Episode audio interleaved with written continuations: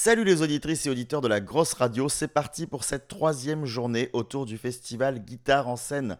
Samedi 22 juillet, on commence à être un peu crevé, ce qui est quand même assez logique. On s'est réveillé au doux son de Patrick Ronda qui a sûrement fait sa masterclass aujourd'hui. En vérité, on n'a pas vérifié, donc on ne sait pas quand est-ce qu'il l'a fait. Mais voilà, il y a aussi des masterclass à guitare en scène. Je suis toujours Thierry et je suis toujours accompagné de Félix. Salut Thierry. Un bonjour enthousiaste. Il faut savoir que contrairement à l'émission enregistrée pour le jour 2, on est à peu près réveillé. Ça va changer et ça va faire du bien parce que les groupes qu'on va voir aujourd'hui sont aussi réveillés. Donc, allons voir ce qu'il nous est réservé. On va découvrir le groupe au tremplin du jour qui s'appelle Damantra.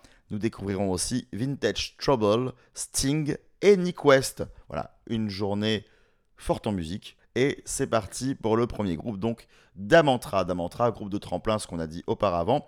Félix, est-ce que tu connais ce groupe ou est-ce que, comme beaucoup de groupes tremplin, c'est également une découverte? Pour le coup, c'est une découverte sur, euh, sur ce groupe-là.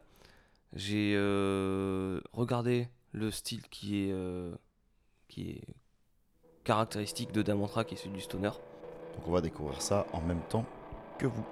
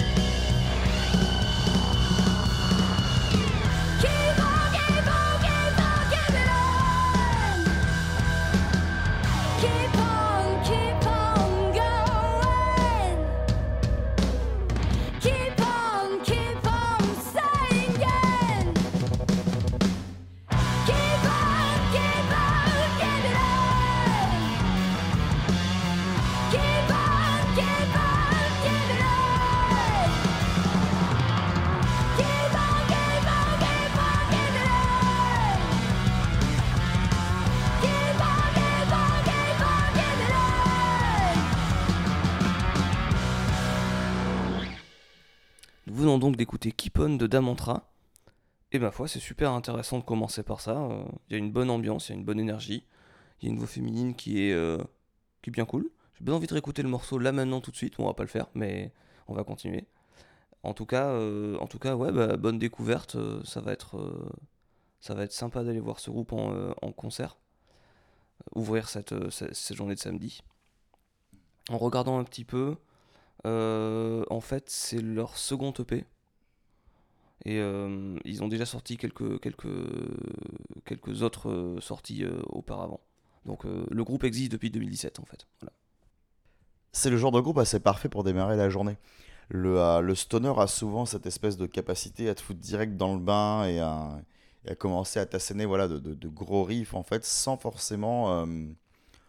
euh, alors, et c'est pas péjoratif quand je dis ça, mais sans forcément voilà, t'aborder avec des métriques complexes, quelque chose où- dans lequel tu vas avoir besoin d'un peu de temps pour rentrer. Donc je trouve que c'est bien en fait en ouverture. Euh, si jamais derrière, par exemple, là tu te, re- te retrouves avec des formations peut-être un peu plus complexes, ce qui n'est pas forcément le cas aujourd'hui, mais quand tu démarres voilà, avec un groupe estampillé stoner, tu es sûr déjà que tu te mets dans le bain, tu, tu te réveilles un peu, tu te mets les esgourdes, et là, on sera au troisième jour de festival. On aura bien besoin de ce genre de, regain d'énergie. hein. Voilà, ça, nous fera des économies sur le café. C'est cool. Et c'est pas une fois plus péjoratif quand je dis ça. Non, c'est vraiment très appréciable. J'ai pas grand chose de plus à dire pour l'instant. Je pense qu'on en aura plus quand on aura découvert d'autres morceaux du groupe. Mais là, comme ça, je suis un peu comme toi. Je trouve pas ça immensément ori- original, mais j'ai très envie d'écouter ça sur scène et euh, oui, d'écouter éventuellement leur EP, leur album, voilà, de, de me rendre compte un peu plus de ce qu'est Damantra. Donc c'est plutôt un ressenti positif pour moi. Voilà, c'est réussi. hein, Ça va, va y avoir des guitares fuzz, ça va, ça va être bonne ambiance, ça va être, euh, ça va être bien. On va voir les autres compositions maintenant, mais, euh, mais du coup avec autant de, autant d'EP à leur actif, d'EP ou d'albums, euh, il y a moyen. ça sera potentiellement une très bonne découverte. On va parler d'un groupe que personnellement j'aime beaucoup, c'est Vintage Trouble. Donc Vintage Trouble, formation américaine, voilà, qui existe depuis maintenant un petit peu plus de 10 ans, euh, qui a sorti deux albums, donc comme je le disais, et qui a sorti une pléiade d'EP depuis. Voilà, c'est un groupe que moi personnellement j'avais déjà vu au Hellfest, c'était là que je les avais découverts, et quand on va écouter de quoi il est question, ça fait partie de ces groupes que les, euh, les gros métalleux neuneux euh, qui composent une bonne partie du festival, comme de toute façon, bah, il y a toujours une, base dure de gens qui aiment les musiques extrêmes, diraient ça n'a rien à foutre là, c'est de la merde. euh, Qu'est-ce que, qu'est-ce que ça fait là, ce groupe-là, euh, sur la main stage? Euh, Je ne suis pas d'accord. Vous voyez, je, fais très mal hein, le, le métalleux énervé puisque je n'en suis pas un. Mais voilà, Vintage Trouble, euh, je, j'en dis pas plus pour l'instant parce que toi, tu peux peut-être éventuellement en parler, mais ils officient dans un groupe que moi j'aime beaucoup. Peut-être un peu, euh, comme leur nom l'indique, vintage. Mais je trouve que ça colle très bien hein, avec ce qu'ils essaient de faire, les sonorités modernes qu'ils y apportent. Et euh, bah, moi, ça m'éclate. J'en ai toujours pas dit plus. Mais je te laisse rebondir éventuellement sur le sujet avant de lancer le morceau que j'ai choisi.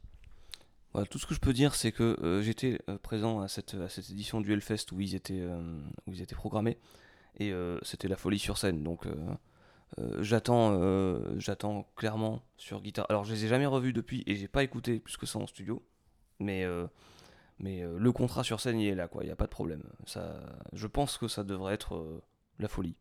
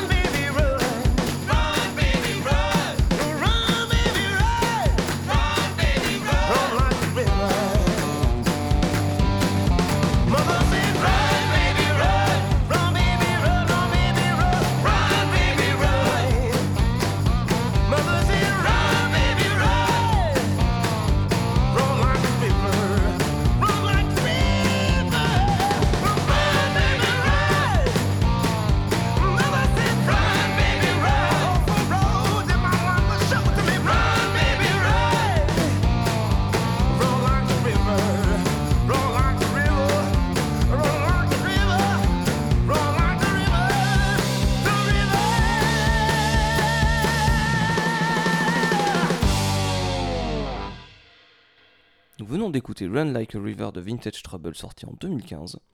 Et on retrouve cette euh, formule euh, dont on parlait tout à l'heure, hein, super euh, dansante. On se retrouve avec une ambiance bayou qui fait un petit peu écho à... enfin, c'est plutôt l'inverse, mais qui rejoint un petit peu la formule aussi de One Rusty Band dont on a parlé hier et qui se produit encore aujourd'hui.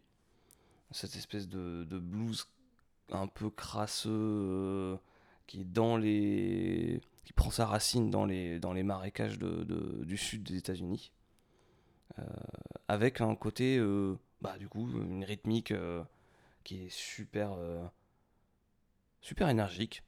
Qui donne envie de taper du pied qui donne envie de danser. Il avait joué au Hellfest hein, si je ne me trompe pas. Et, ben voilà je retrouve l'énergie alors évidemment en studio c'est quand même différent. Bah, j'ai aucun doute sur le fait qu'ils vont emporter la foule avec ça, ça, ça, c'est sûr. Surtout qu'à guitare en scène, en plus, euh, on aime bien voir ce genre de groupe, ce genre de blues. Alors, euh, je vais juste reprendre sur un, élément. Et ben, je, je sais que tu sais hein, qu'il n'y a pas de problème là-dessus, mais euh, c'est du rhythm and blues. C'est là-dessus que c'est assez important parce que c'est vraiment ce qui sort de du genre en fait, et ça c'est vraiment la, représentation même de ce qu'est le rhythm and blues. Tu parles du bayou, moi je suis, je suis assez d'accord. hein, ça fait très, alors une fois de plus, c'est à prendre avec des pincettes quand on dit ce genre de choses, mais le rhythm and blues particulièrement comme on l'entend là, qui fait beaucoup penser à du John Lee Hooker, c'est des chants d'esclaves. Et euh, ce sont ces morceaux qui étaient euh, utilisés pour sortir de sa condition, pour montrer que rien ne pouvait altérer une sorte de, joie interne en se disant de toute façon, nous, euh, on a la musique, ce que les autres n'ont pas. On a quelque chose de plus et on le savoure et on, on vit un petit peu tout ça. Euh, voilà, moi c'est ce que je ressens un petit peu tout ça. Tu sens une, décharge d'histoire euh, quand, tu te prends ça.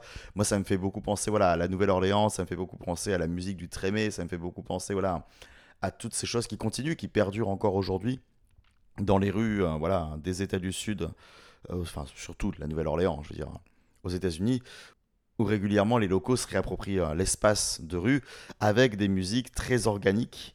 Euh, voilà, que ce soit des big bands de jazz ou justement euh, du rhythm and blues comme on l'entend là.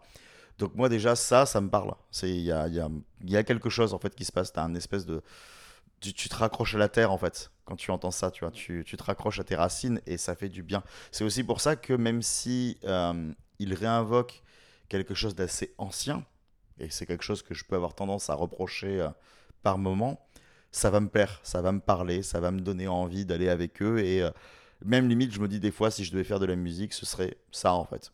Ça me fait un peu penser à Poké Lafarge aussi d'une certaine manière et cette espèce de côté, euh, on reprend des vieux instruments et quitte à faire quelque chose voilà qui est estampillé ancien, euh, tout en composant de nouvelles choses, on va euh, vraiment jouer le jeu jusqu'au bout.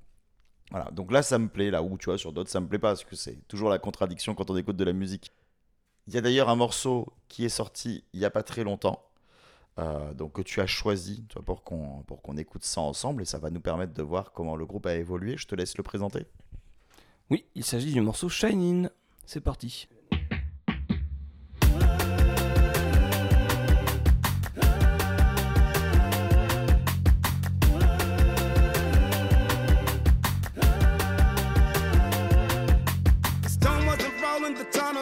Showing the way. Which I was turning, found me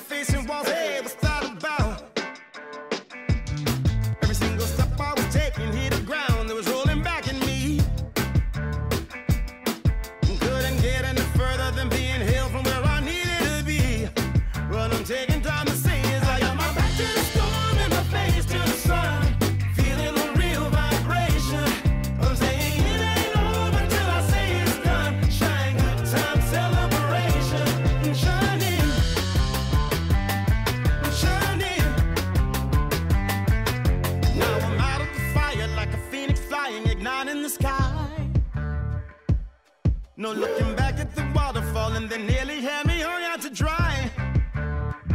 Yes. All day I'm giddy up, shake it out, then dust it off, so over it. And now I'm kissing the clouds that tried to block me out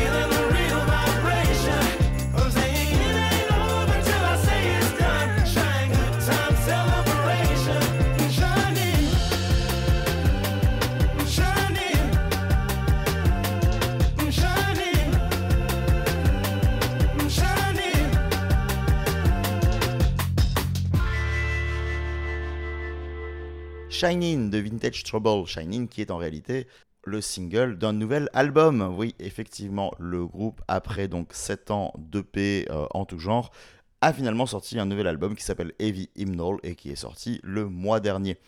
Voilà, c'est plutôt plaisant. Je suis assez content de savoir ça d'ailleurs. hein. Et donc, ce premier aperçu euh, sur euh, Shining me fait quand même penser que le groupe a bien changé. On est sur quelque chose qui va s'apparenter à une musique voilà, un peu plus moderne dans les influences, en tout cas, même si euh, il y a quand même, ça reste quand même des influences assez anciennes. Et il y a un côté euh, voilà, très soul, presque funk, presque disco, qui me fait moi pas mal penser euh, à du Pharrell Williams ou à ce qu'avait fait Gnarls Barkley dernièrement.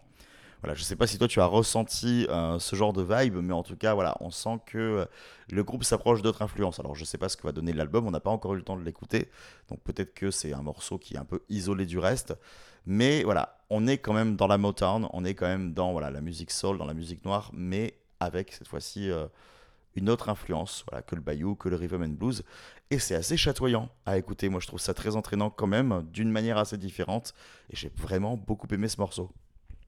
Je te rejoins. Et puis tu sais que j'adore euh, ce genre de, de, de funk soul. euh, pas tout à fait dans la même vibe que, que, que, la, que la génération d'artistes euh, acid jazz anglaise, mais, mais quand même pas si éloigné. Effectivement, du Pharrell Williams, moi j'en entends aussi. On n'est effectivement pas sur une facette euh, rhythm and blues euh, comme celle du morceau précédent. Et alors, on va découvrir le reste de l'album probablement en live.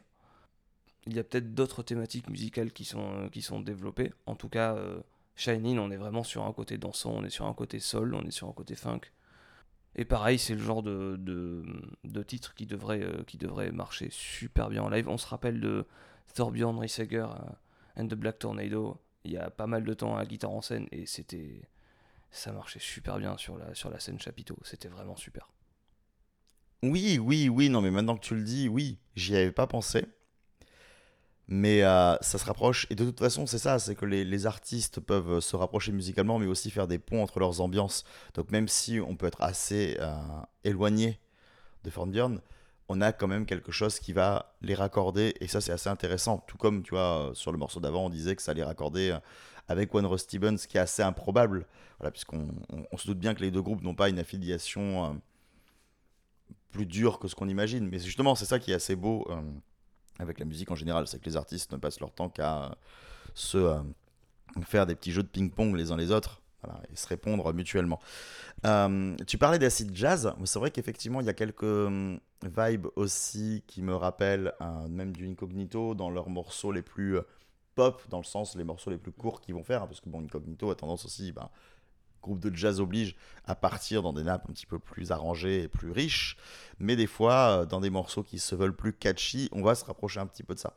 Ça fait plaisir euh, de retrouver ça, donc moi je suis voilà comme toi. Hein, Je vais pas euh, voilà, trop en rajouter parce que je suis dans, la, dans, le même esprit que ce que tu as décrit avant, mais voilà, dans l'impatience en tout cas de découvrir ça sur scène.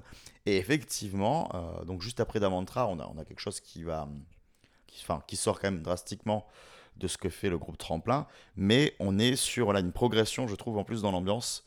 Donc j'espère que, euh, que ça va encore plus exploser derrière et que ça va être une journée où vraiment on va se dire que tout est allé crescendo. J'espère bien. Alors après la tête d'affiche euh, donc du festival qui jouera un petit peu après, c'est quelque chose où, enfin moi personnellement je suis assez amateur. hein. Bon, je sais que toi aussi, pour plusieurs raisons, autant ce qu'il y avait avant que ce qu'il y a maintenant. Il y a, il y a moyen qu'on se fasse quand même énormément plaisir normalement sur la tête d'affiche. Et je te laisse prendre la parole pour en parler un petit peu. Mesdames et messieurs, la tête d'affiche de ce samedi, c'est Sting. Un grand nom évidemment, et un régulier du festival aussi. Sting qui s'est déjà produit sur les planches de Saint-Julien en Genevois, sur les planches de guitare en scène au moins trois fois par le passé, la dernière fois étant en 2019. Donc on a déjà pu le, voir euh, tous les deux. Moi c'était mon premier euh, d'ailleurs guitare en scène. Sur cette occasion-là, il était venu avec Shaggy. Donc c'était un petit peu compliqué parce que ça avait été vendu comme une date de Sting tout seul, qui d'ailleurs faisait une tournée peu de temps avant, tout seul. Mais finalement, sur euh, l'été 2019, il était en tournée avec Shaggy, donc, euh, donc il s'est ramené et ça a été un concert de Sting et Shaggy. cette année, ça devrait être radicalement différent. Il est à nouveau tout seul. Sur les, der- les derniers albums qu'il a fait, il est à nouveau tout seul. Donc euh, voilà, on devrait avoir un concert de Sting cette fois-ci, sans second musicien qui peut euh, souvent ne pas être euh, au goût de tout le monde. Mais c'est le moins qu'on puisse dire que ça que pas forcément au goût de tout le monde, puisque d'ailleurs c'est ce qui avait réveillé pas mal de tensions dans les rangs des festivaliers. Et d'ailleurs des tensions, bon, qu'à un certain moment nous on a pu rejoindre et qui avec le recul, moi, me désole en fait, parce que c'est vrai que hum, quand on y réfléchit, euh, bon, un artiste est un artiste, il fait un peu ce qu'il veut. Bon, je peux comprendre qu'on nous ait vendu quelque chose euh, en nous disant ça va être Sting tout seul. C'était une annonce qui avait été faite très tôt. Et euh, Sting n'avait pas encore décidé de changer son planning de tournée, n'avait pas décidé d'être dans une nouvelle aussi aura musicale. Il y a quelque chose qui s'est passé en fait pour lui. Et il a eu envie de nous le partager. Et ne serait-ce que ça, c'est assez honorable en fait. Et il y a quelque chose qui, euh, qui relève aussi d'un débat, je pense qu'il faut mettre en avant, c'est le côté, nous on veut quelque chose et l'artiste doit se plier à nos exigences. Donc quand on voit les gens qui râlent, qu'est-ce que c'est que cette merde, qu'est-ce qui vient foutre là? Ça y est là, nous on avait un copain qui s'était déplacé exprès. Euh, à un moment, je me suis, enfin, je, pense que tu t'en souviens, je me suis éloigné de lui parce qu'il m'a- il m'agaçait en fait. Le concert n'avait pas encore commencé, qu'il était juste en train d'insulter Shaggy, que c'était gratuit. Et tu dis non, c'est pas possible en fait. C'est, euh, on est là aussi pour voir quelque chose. Et nous, on n'a pas trop pas accepté le délire au début. C'était rigolo de voir Sting jouer bombastique, euh, parce que le, set était quand même vraiment à 50% des morceaux des deux. Et ça, c'était aussi intéressant de voir comment tout à coup Sting allait faire du reggaeton. Voilà, tout à coup, là où euh, Shaggy s'appropriait plutôt bien le répertoire de Sting. Mais il y a un truc euh, qu'on ne peut pas renier et que malheureusement, je suis quasiment sûr que si euh, on discute avec des festivaliers euh, aujourd'hui, la plupart vont nous dire Ah bah au moins c'était pas cette merde avec Shaggy qu'on a eu il y a 4 ans, voilà, et qui vont rester en boucle là-dessus. Euh, mais il y a un truc, moi, que je retiens, c'est que même si j'ai mis un peu de temps à rentrer dedans, même s'il y a des moments où je me disais, bien, j'apprécie pas trop le délire parce que je suis vraiment pas fan de Shaggy et que Shaggy, moi, c'était plus un objet de blague à la récré qu'un artiste que je suivais, malheureusement, hein, c'est comme ça. Mais c'était la fête sur scène, en fait. Les mecs s'éclataient, la session rythmique s'éclatait, tout le monde jouait quelque chose qu'ils avaient envie de jouer sur le moment. Et c'est ce qu'on s'était dit la fois d'avant. Si Sting avait été forcé de faire son concert tout seul en lui disant Ah ben non, euh, ton pote on n'en veut pas, il y a un an le cachet qu'on a payé c'est toi tout seul, je pense qu'il aurait fait un concert médiocre volontairement, qu'il aurait volontairement saboté et il aurait bien eu le droit de le faire. Et ça me fait penser du coup à euh, un petit parallèle, et après on va pouvoir partir je pense sur les morceaux parce que bon, on va revenir sur Sting tout seul. C'est quelque chose de très français de refuser euh, le featuring avec des artistes euh, drastiquement différents dans leurs influences. Je pense à euh, Lady Gaga qui se pointe sur scène avec Metallica, qui a plus de talent que les quatre membres réunis et qui chante bien mieux que James Hetfield, quoi qu'on en pense, qui fait une prestation exceptionnelle et tout le monde gueule. Enfin, on se souvient des commentaires sur le site de la grosse radio. Je vais vraiment taire certains mots qui ont été dits parce que la misogynie crasse des auditeurs se laissait sentir, mais elle s'en est pris plein la gueule et je pense que c'était juste parce que c'était Lady Gaga sur scène avec Metallica, pas parce qu'elle avait mal chanté, mal interprété. Ils ont même pas pris le temps d'écouter. Voilà, il y a eu un espèce de jugement qui s'est passé aussi de notre part. Euh, on avait écouté quelques-uns des morceaux de Sting et Shaggy, ça nous plaisait pas, c'est vrai, mais on était parti perdant là où peut-être que accepter la proposition nous aurait plu. Toujours est-il que cette fois-ci, voilà, en, en bon râleur que nous sommes, on va avoir le set qu'on voulait il y a 4 ans.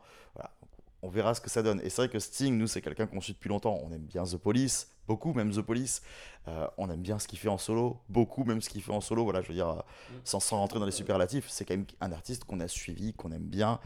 Et, euh, ça fait du bien de parler de Sting. Sting, Shaggy, on, on, réfute Shaggy. Et en fait, dans ce genre de situation, on est, on est en, en réaction épidermique, en fait, parce que c'est pas l'artiste qu'on rejette.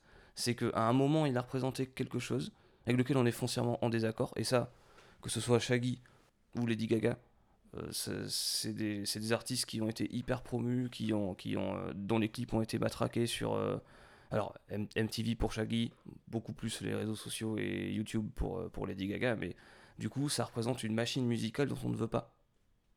Ça, ça, ça écrase les petits artistes, ça fait qu'on n'a plus, plus de vision pour les autres, et du coup, il y a, il y a probablement un petit peu de ce côté-là aussi. C'est pas juste une, une répulsion de style qui se, qui s'oppose, c'est aussi à euh, mon artiste que j'aime. Alors même si Sting, c'est, c'est, c'est, c'est un immense nom, donc lui aussi, hein, son, son, son, son nom a été matraqué. Je veux dire, Mais- Sting qui écrase les petits artistes, c'est Pas, c'est pas déconnant. On est d'accord. Mais euh, il y a un petit peu ce côté, probablement. Ah là là, il se met avec, euh, avec tel artiste euh, qui a juste été euh, fait par, la télé, en fait, quoi. Ce qui est faux, vu que en général, il y a quand même toujours quelque chose derrière. Mais bon, c'est l'image qu'on en a quand on on on n'est pas connaisseur, et puis on voit les clips de de ces artistes qui sont, euh, qui sont bombardés sur, euh, sur euh, qui sont bombardés partout, qui sont tout le temps à la radio, et on peut avoir une réaction épidermique. Ça m'est arrivé aussi avec d'autres groupes que je peux apprécier aujourd'hui, mais juste en mode être dans un, ah mais qu'est-ce qu'on qu'est-ce qui va faire ça avec lui Tout ce qu'il a réussi, c'est- commercialement quoi. Non, mais ça, ça fait rebond un peu des fois aux réactions qu'on a pu avoir aussi devant les, tous les featuring de Santana. Alors que je peux pas vraiment écouter maintenant, mais moi je trouve ça pas très bon. Mais effectivement, il y a un côté, on accuserait presque un gars comme Santana, qui a quand même une réputation qui n'est pas à faire, d'opportunisme, alors que euh, on n'est pas à la place de sa sensibilité. S'il a ressenti quelque chose et que musicalement ça l'intéressait euh, d'a- d'aller faire un duo avec Pitbull, désolé, j'ai j'ai quand même choisi de citer le pire, histoire de. Bah, c'est son problème en fait.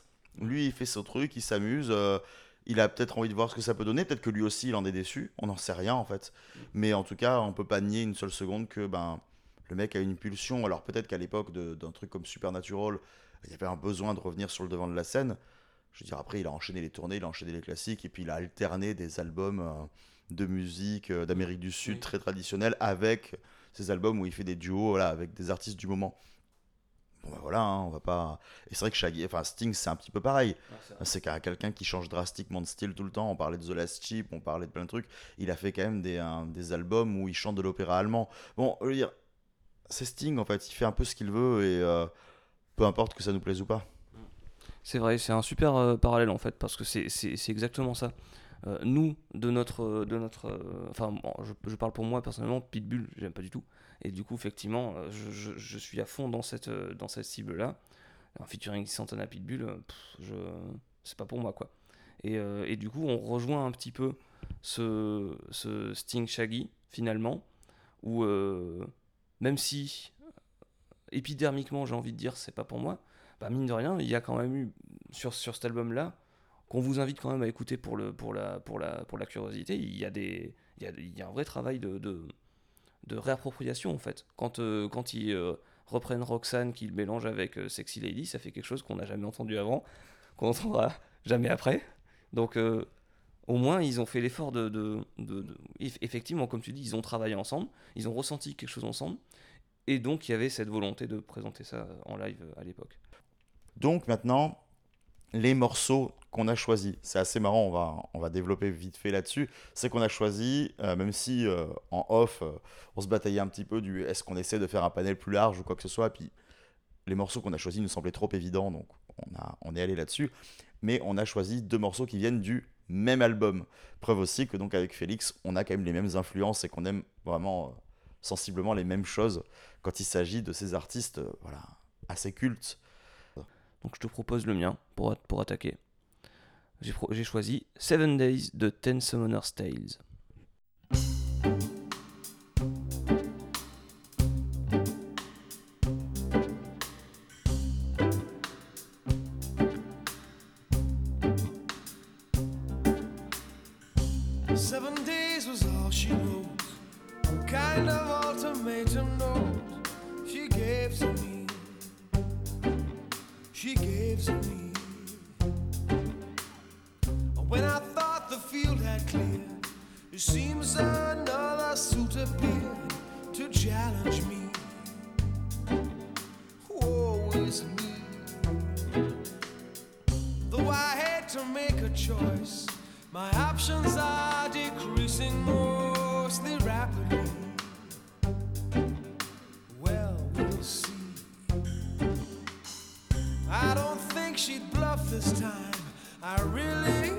To make a mind.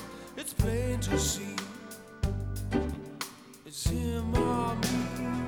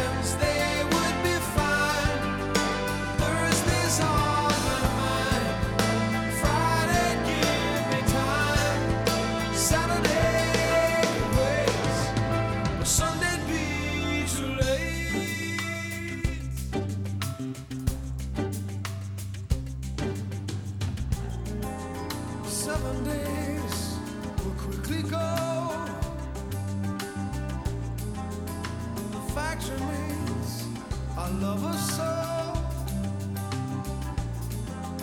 Seven days,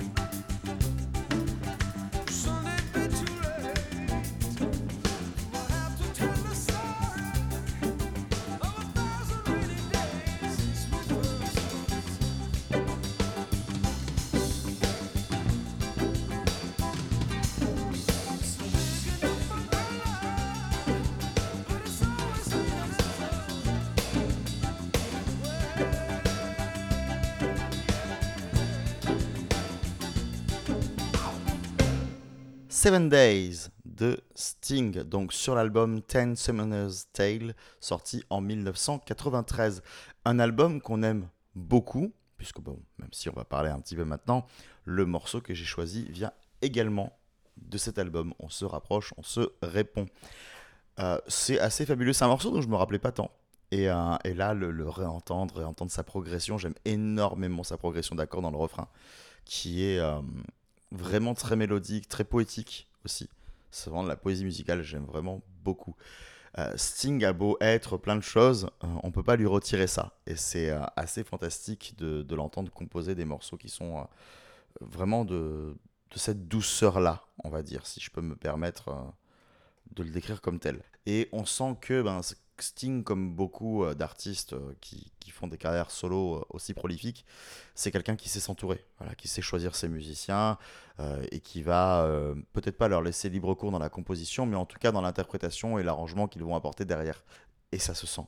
Et donc ça fait beaucoup de bien d'écouter Seven Days aujourd'hui. C'est vrai. Moi, c'est un de mes morceaux préférés, tout album confondu de Sting, évidemment, sinon je l'aurais pas choisi.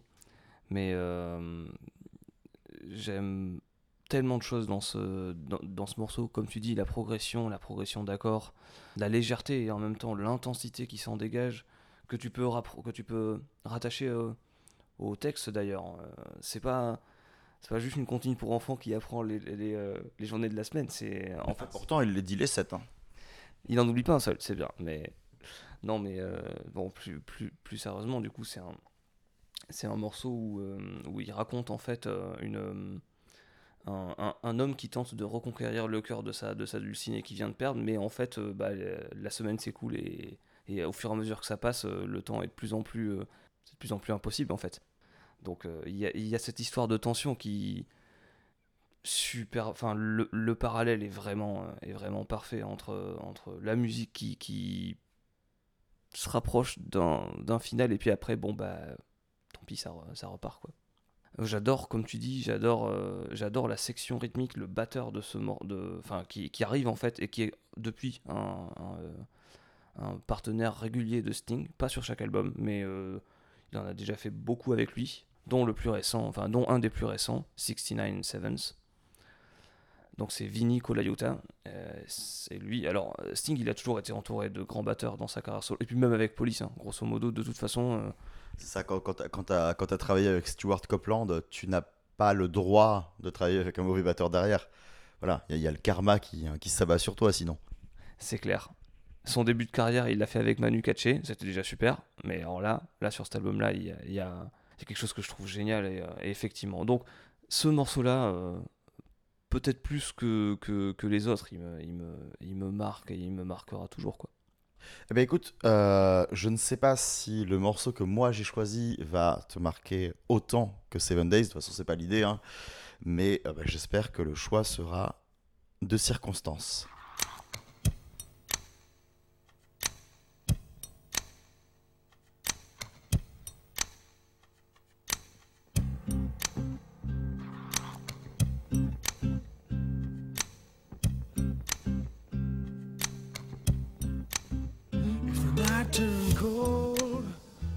Stars look down, and you'd hug yourself on the cold, cold ground, you wake the morning in a stranger's coat, with no one would you see. You ask yourself, who'd watch for me, my only friend? Who could it be? It's hard to say it. I hate to say it, but it's probably me. When your belly's empty and the hunger's so real, you're too proud to beg and too dumb to steal. You search the city for your only friend no one will you see. Ask yourself who'd watch for me. A solitary voice to speak out and set me free. I hate to say it, I hate to say it, but it's probably me. You're not the easiest person I ever got to know. It's hard for us both that our feelings show. Some would say I should let you go your way. You only make me cry. Well, if there's one guy, just one guy, who laid down his life for you and I. I hate to say it, I hate to say it, but it's probably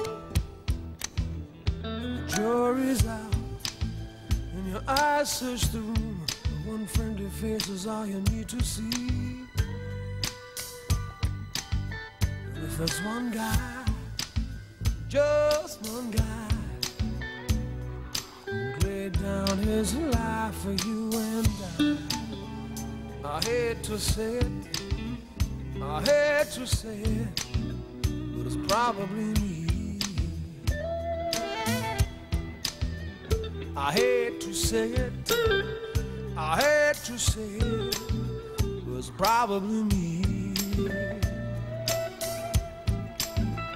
I hate to say it, I hate to say it, but probably me. I hate to say it, I hate to say it, it's probably me. I hate to say it, I hate to say it, it's probably me. I hate to say it. I hate to say it. It's probably me. I hate to say it. I hate to say it. It's probably me. Sting avec Eric Clapton, je te vois. En fait, tu n'as pas choisi la version de l'album, mais c'est très bien comme ça, on est sur un autre, euh, sur une autre ambiance, sur un autre esprit. Et c'est vrai que cette version, elle est plus épurée pour le coup, beaucoup plus épurée qu'en studio. Entendre euh, Sting et Eric Clapton partager un, ouais, un bon moment de, bon, un, un bon moment de musique, c'était, c'est toujours super agréable. C'était la bande originale de l'Arme Fatale 3. Euh, c'est probablement, c'est pour ça en partie aussi que je l'ai choisi, euh, c'est probablement là que j'ai identifié Sting peut-être pour la première fois. Je pense que j'avais déjà entendu du Police, peut-être déjà même entendu des morceaux comme euh, Englishman in New York ou voilà, d'autres morceaux de Sting assez connus hein, à cette période. Mais L'Arme Fatale 3, moi c'est un film que j'ai découvert peut-être pas à sa sortie, j'avais j'avais 5 ans, mais euh, en tout cas pas très très loin après. Ça, ça faisait partie de ces petits films qu'on matait, euh, gamin. Putain, mes, parents me laissaient voir des films assez violents quand même au final, euh, avant mes 10 ans. c'est assez étonnant. Mais euh, ça m'avait beaucoup marqué. Parce que ça donne une couleur un peu différente. C'est une saga quand même, même si le premier film est un peu sombre, assez humoristique, qui, qui veut jouer là-dessus. Et là, ce générique, voilà, assez sombre, avec donc cette musique, ça, ça démarre dessus. Euh, ça donnait une teinte un peu différente, même si le film après va euh, jouer sur le cocktail d'action, humour, euh, sans trop de soucis. C'est assez marrant parce que là, c'est une version vraiment réappropriée au code du film. On a le saxophone, on a du coup les, hum, voilà, la manière dont Clapton va amener sa guitare, qui est juste des petites, des petites parties par-ci par-là. Il va jouer une petite note, on va, on va l'entendre très discrètement, et c'est ce que fait le film de temps en temps. Chaque fois qu'un personnage fait une gaffe, qu'il y a un truc, une réplique, pof, on a un coup de saxophone, on a un coup de guitare. Donc je, trouve ça assez intéressant comme mélange parce qu'au final, c'est assez indépendant. Je veux dire, si tu penses au film, évidemment que tu reconnais euh, quelque chose que, Richard Donner a apporté euh, à sa mise en scène, mais si tu écoutes le morceau, euh, c'est une version retravaillée d'It's Probably Me totalement indépendante qui aurait pu ressembler à ça quoi qu'il arrive, même sans penser à, adapter ça à, un film. C'est aussi ce qui m'intéresse. Et c'est ce qu'on se disait une fois de plus en off. Si on prend Police, Sting est connu comme étant voilà ce bassiste avec la voix haut perché qui va super haut quand il chante Roxanne et tout ça. Et là, il est dans un registre plus suave, euh, voilà plus blues, plus euh, plus incarné aussi d'une certaine manière. S'il faut donner voilà, plus de corps à sa voix, c'est moins voilà. même si tu donnes du corps aussi euh, quand tu tapes des gros aigus, hein, on va pas dire le contraire. Mais il y a déjà une palette qui est super intéressante. Et, euh, et voilà, c'est ce qu'on se disait, c'est super agréable. Et moi, je le préfère largement, d'ailleurs, quand il chante comme ça. Quand, il est dans un registre la plus grave, plus, un peu plus sombre, un peu plus mélancolique. Je trouve qu'il il se passe quelque chose avec sa voix. Il y a un coffre différent et, euh, ça me parle énormément. Je sais pas si c'est pas un, un- un- un gros cliché, mais je trouve qu'il a une voix de Lord anglais quand il, prend, euh, quand il prend ses, ouais, ses timbres graves quoi. Et euh, pareil, donc c'est quelqu'un qui a, euh, je te rejoins, moi je préfère, je préfère son registre grave plutôt que son registre aigu. C'est quelqu'un qui a une palette vocale euh, qui est énorme, de très aiguë comme ce qu'on avait pu connaître avec Police, et qu'il a refait aussi sur une partie de sa carrière solo, à du très grave, qui pour le coup était beaucoup moins présent. Encore qu'il y avait des morceaux, mais qui était quand même moins présent chez Police et qui est beaucoup plus développé dans sa, on va dire, seconde, seconde partie de carrière solo. Et, euh, et moi, par exemple, j'avais hésité pour un morceau avec euh, The Last Ship, le tout premier morceau, alors un album qui est beaucoup moins connu pour le coup que Ten Summoner Style. Je ne comprends pas pourquoi, mais c'est vraiment un album que même les fans de Sting ont l'air de, vouloir oublier. Et, euh, euh, et dans cet album, il, a vraiment. Il, prend une. presque. presque une. Un, un, un grain, un grain de marin, de vieux marin, qui a vécu toute sa vie au bord de la mer. Et euh, bah, pour raconter l'histoire euh, de The Last Ship, c'est- encore mieux. Mais il, y a quelque chose de, de super authentique dans sa voix qui ressort. Et c'est pareil, là on est vraiment dans du registre, euh, un accent à couper le couteau, un registre bien grave. Ça c'est quelque chose que j'adore chez Sting. Donc là on est, on est encore, on est un petit peu à mi-chemin. Il commence à partir là-dedans, mais euh, quelques années avant il était encore euh, beaucoup dans des, euh, dans des registres aigus. Il y a encore des morceaux dans, dans, dans un registre aigu sur cet album-là, sur Ten Summoner Styles. Donc il est, il est entre deux, mais déjà on sent, on sent cette, ouais, cette, ce corps dans sa voix, cette texture qui est devenue pour moi celle que je préfère le plus chez lui, quoi. Donc là c'est cool. En plus il y a, y a Eric Clapton. C'est toujours cool c'est toujours cool. hein. C'est toujours cool quand il y a Eric Clapton. De toute façon, quand les Anglais se rejoignent, généralement, ça se passe bien. Oui. Et euh, c'est vrai que c'est intéressant tout ce que tu dis sur sa voix. Et, euh, et à la fois, il y a une contradiction qui est assez marrante parce que moi, Sting, son évolution vocale, je l'ai pas mal comparé à celle d'Elton John. Dans le sens où Elton John, et c'est pour ça qu'après je vais rebondir sur Sting, c'est quelqu'un qui a un peu perdu sa voix. Alors entre grands guillemets, c'est quelqu'un qui tout à coup n'a plus pu faire euh, les gros aigus qu'il arrivait à faire avant et qui a réadapté tout son registre. Euh, ce qui fait que ça donne des albums qui sont très différents à partir des années 90. Et c'est vrai qu'on a difficilement l'impression d'entendre le même mec quand on écoute un truc comme euh, Can You Feel the Love Tonight, histoire de citer un morceau connu sur voilà, la, la du Roi Lion, ou même plus récemment un truc comme Wonderful Crazy Night, ou voilà, des morceaux que j'aime beaucoup. hein. Et le mec qui te chantait euh, I'm Still Standing, euh, qui te chantait même des, morceaux des années 70 avec une voix vraiment plus, euh, plus éclairée, voilà, moins, moins rock. Et, on sent la différence. Mais la différence avec Sting, c'est que lui, il n'a pas vraiment perdu sa voix. Moi, pendant une période, quand j'ai écouté ces morceaux comme ça, ou même quand j'entends The Last Ship, ou quand j'entends quelques morceaux plus récents, ou certaines réadaptations, par exemple, de Roxanne qu'il avait fait récemment, je m'étais dit, bah oui, bah, c'est un peu pareil, il peut plus faire trop ces notes-là, donc il a réadapté. Et puis, euh, vient un concert que j'avais regardé comme ça, en, replay, je sais plus sur quoi, où il refait quelques morceaux, enfin, où il refait, il a, jamais arrêté d'en faire, mais où il reprend des arrangements très anciens de The Police, et il te cale ça sans problème, en fait.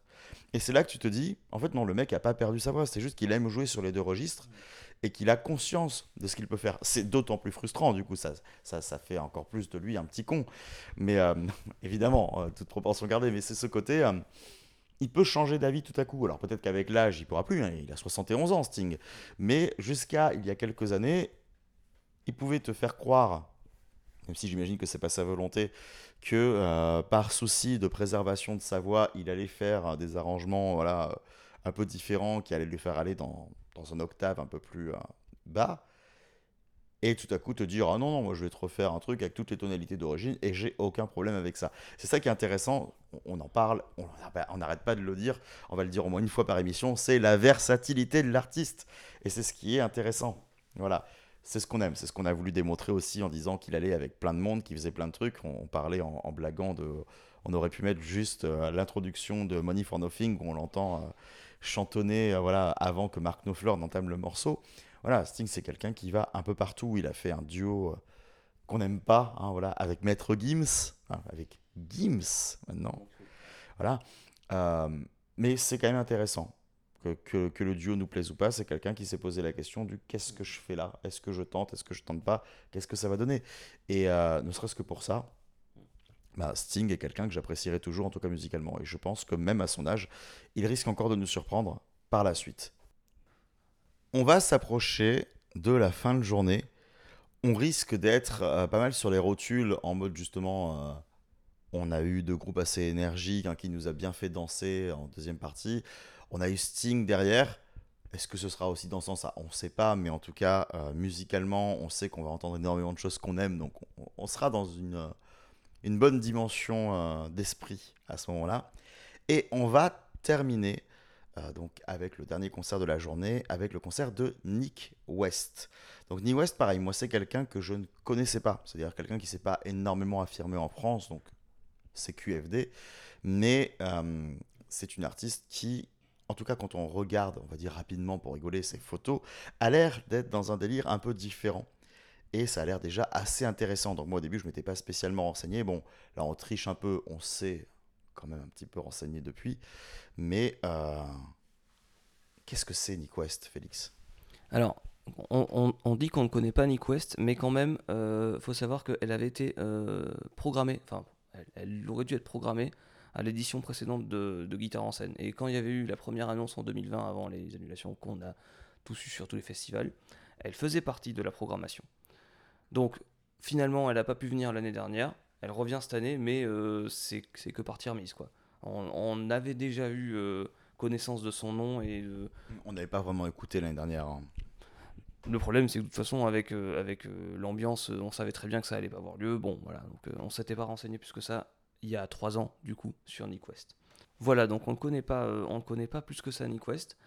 On a commencé évidemment euh, à, à se, à se renseigner sur elle et on va vous mettre euh, un premier morceau qui est euh, un des morceaux les plus iconiques euh, de, cet artiste pour découvrir avec, euh, éc- écouter avec vous et pouvoir commencer à en parler.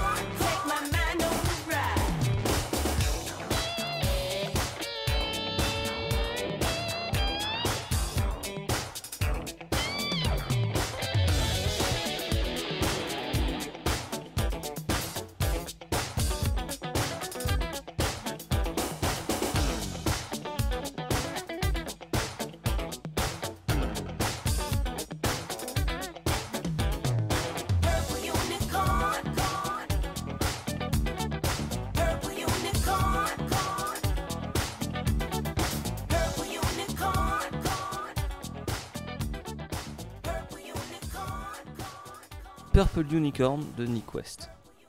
Et c'était bien cool, c'était bien dansant, c'était bien funk. Ça, c'est quelque chose qui devrait, qui devrait enflammer la scène de, guitare en scène, la scène village euh, à la fin de la journée. À mon avis, on va passer un bon moment dessus. Le public aussi, j'espère. C'est vrai qu'on n'est pas tout à fait dans le même, euh, dans le même état d'esprit que les, euh, que les trois groupes précédents de la journée. Mais, mais enfin bon, c'est ça qui est bien aussi, la diversité dans la programmation. Encore que par certains aspects, on pourrait retrouver le côté, euh, festif qu'on avait entendu sur la dernière composition de Vintage Trouble. C'est encore plus. euh, c'est ça va beaucoup plus loin, hein, mais, euh, mais on pourrait retrouver un petit peu ce début de côté festif dans, dans ce qu'on avait entendu tout à l'heure. En tout cas, un autre point qui m'intéresse, c'est que c'est le second groupe d'affilée, le second artiste, où c'est la basse qui est mise en avant, et non pas une guitare. En général, la guitare en scène, ce sont souvent des guitaristes qui sont, euh, qui sont euh, les leaders de leur groupe, les, euh, les musiciens principaux. Ici, avec Sting évidemment, et avec Nick West, on est, on est sur deux bassistes qui, qui, qui, qui drivent leur groupe en fait, et ça c'est cool aussi. Et puis bon, accessoirement, je sais pas pour toi, mais moi je préfère quand même largement la basse. Ça, ça vibre bien plus en moi. hein. C'est euh, quelque chose, quoi, la basse. Non, comme tu le dis, c'est super intéressant. Et Nick West est euh, une bassiste euh, bah, bourrée de talent. hein. Enfin, une licorne violette euh, bourrée de talent. Euh, pour la petite anecdote, parce que ça peut être marrant justement de, parler de ça. euh, donc, elle a été révélée par plein de monde, hein, et euh, notamment euh, par Prince. Voilà, on sent quelques affiliations. On en sentira plus euh, dans le deuxième morceau qu'on va présenter. Mais euh, initialement, il avait été question parce qu'elle avait été révélée, plus ou moins, on lui avait conseillé, on avait conseillé à Sting de la contacter. Euh, elle est allée le rencontrer. Ils ont fait, dans l'anecdote dit, une nuit entière de jam. Ça, j'en sais absolument rien. C'est sûrement très romancé. Mais toujours est-il que euh, Prince, à la fin, lui a proposé euh, de rejoindre son groupe. C'était peut-être avec, avec euh, Girl ou un truc comme ça, ou l'époque où il voulait beaucoup de musiciennes féminines. Bon, après, Prince a quasiment toujours eu des musiciennes dans, dans son groupe et il a toujours voulu mettre en avant les musiciennes qu'il considérait comme justement pas assez mises sur le devant de la scène. C'est tout à son honneur. Et euh, quand il l'a contacté et qu'il lui a présenté, qu'il a proposé de rejoindre le groupe, il lui a raconté dans la même phrase une anecdote en lui disant, tu sais, à l'époque, Hendrix, on lui avait proposé d'être dans le groupe de Buddy Guy et il a refusé parce que c'est Hendrix. C'était pas un musicien de Buddy Guy.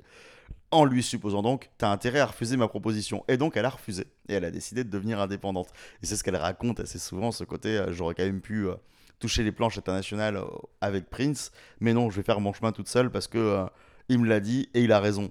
Et déjà, ça, je trouve ça chouette. Ce qui fait que ça a donné bah, déjà un morceau comme ça, et ça donne une artiste qui, justement, euh, bah, va tracer son chemin. Est-ce qu'elle euh, tracera un chemin qui la fera connaître immensément? Ça, j'en sais rien. On sait rien. On- n'écrit pas l'histoire avec elle.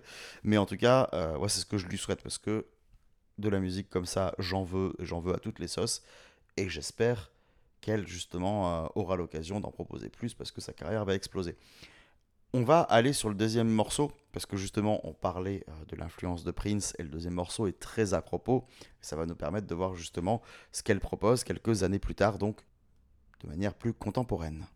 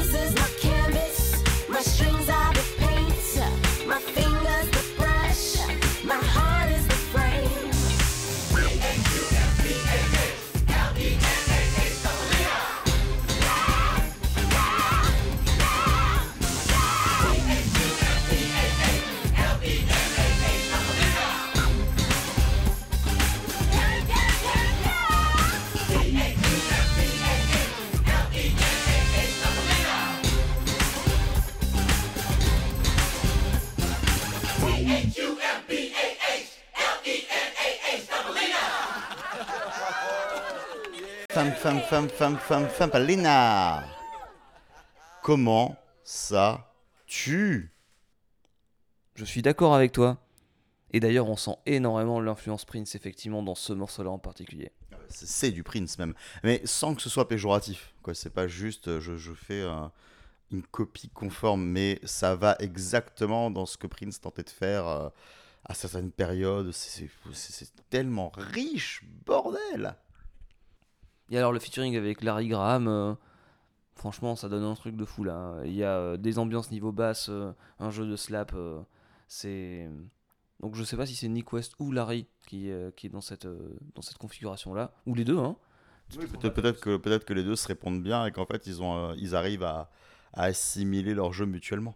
C'est peut-être un battle de basse à l'instar de, de Joe Bonamassa versus Eric Gales qu'on avait vu. On y revient. On y revient. En tout cas, euh, en tout cas, ouais, ouais, super. Là, euh, ça déborde d'énergie, c'est super dansant, encore plus que sur le morceau d'avant, je trouve. Hum, Ça augure du très très bon pour ce soir.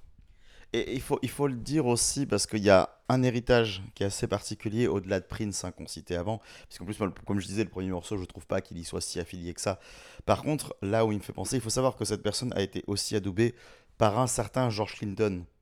George Clinton qui a souvent joué avec euh, celui qui maintenant est malheureusement connu comme étant le tonton de Snoop Doggy Dogg, mais qui est surtout euh, bah, l'un des plus grands bassistes de funk euh, qui existe, qui est Bootsy Collins. Et quand tu écoutes World Wide Funk, qui était l'un des derniers, si ce n'est le dernier, je ne suis pas sûr, de Bootsy, on, a totalement ce côté-là aussi, cette espèce de bass funk qui va aller taper dans le RB, qui va aller taper dans des influences très modernes pour continuer à, à exister et montrer que le funk est à toute épreuve. quoi. C'est vraiment euh, le style euh, qui survivra à tout parce que c'est la, world music par excellence d'un- d'une certaine manière. Ça peut vraiment se, se jonger sur tous les styles. Et elle a cette espèce d'attirail physique, voilà, avec son, déguisement de licorne, sur tout ça, qui rappelle du coup bah, Bootsy qui va porter euh, des espèces de grands trucs ultra flous avec ses énormes lunettes à paillettes, voilà. Il y a un côté voilà bassiste de funk qui se distingue par un style visuel très particulier. Euh, il risque, ça risque d'être très coloré, comme euh, bah, peut-être que la peut-être que la scène là, de guitare en scène ne sera pas énormément adaptée, mais que quand tu la vois sur une date euh, perso, on va dire entre guillemets, il y aura une scène qui sera voilà très colorée, très violette, ça, va être assez intéressant. Je pense que il risque d'y avoir, si tu veux, une de la de la musique à l'image, quoi. Je veux dire, euh, qui va se qui va se mêler à tout ça. Et c'est aussi ce qui m'intéresse. Genre vraiment, tu rentres dans euh, le délire d'une personne. C'est pas juste une personne qui vient de présenter sa musique. Tu dois rentrer avec elle si tu veux accepter tout ça et, et savourer tout ça. Et ça risque d'être un petit peu ça. Donc je sens qu'on va se vraiment régaler. hein. Je maintiens. Il y a de fortes chances que ce soit mon concert préféré parce que là, on est vraiment sur quelque chose qui moi me me fait vibrer à fond. Ça va être super. Moi, j'ai pas grand chose d'autre à ajouter. Franchement, je pense qu'on va, on va passer un super moment. Je me répète, hein, mais la fin, de toute façon, c'est la vie. Oh, c'est beau dit comme ça. La funk, c'est la vie. La funk, c'est peut-être mieux que le gras. Et c'est sur ces belles paroles qu'on va se laisser et qu'on va euh, ben, partir voir les concerts déjà. On vous retrouve demain pour la quatrième et dernière journée de guitare en scène. Et autant vous dire que demain, on a pas mal de choses à dire. Allez, à demain. Bonne soirée. Bon concert pour ceux qui sont là. Et vive guitare en scène. Et vive la grosse radio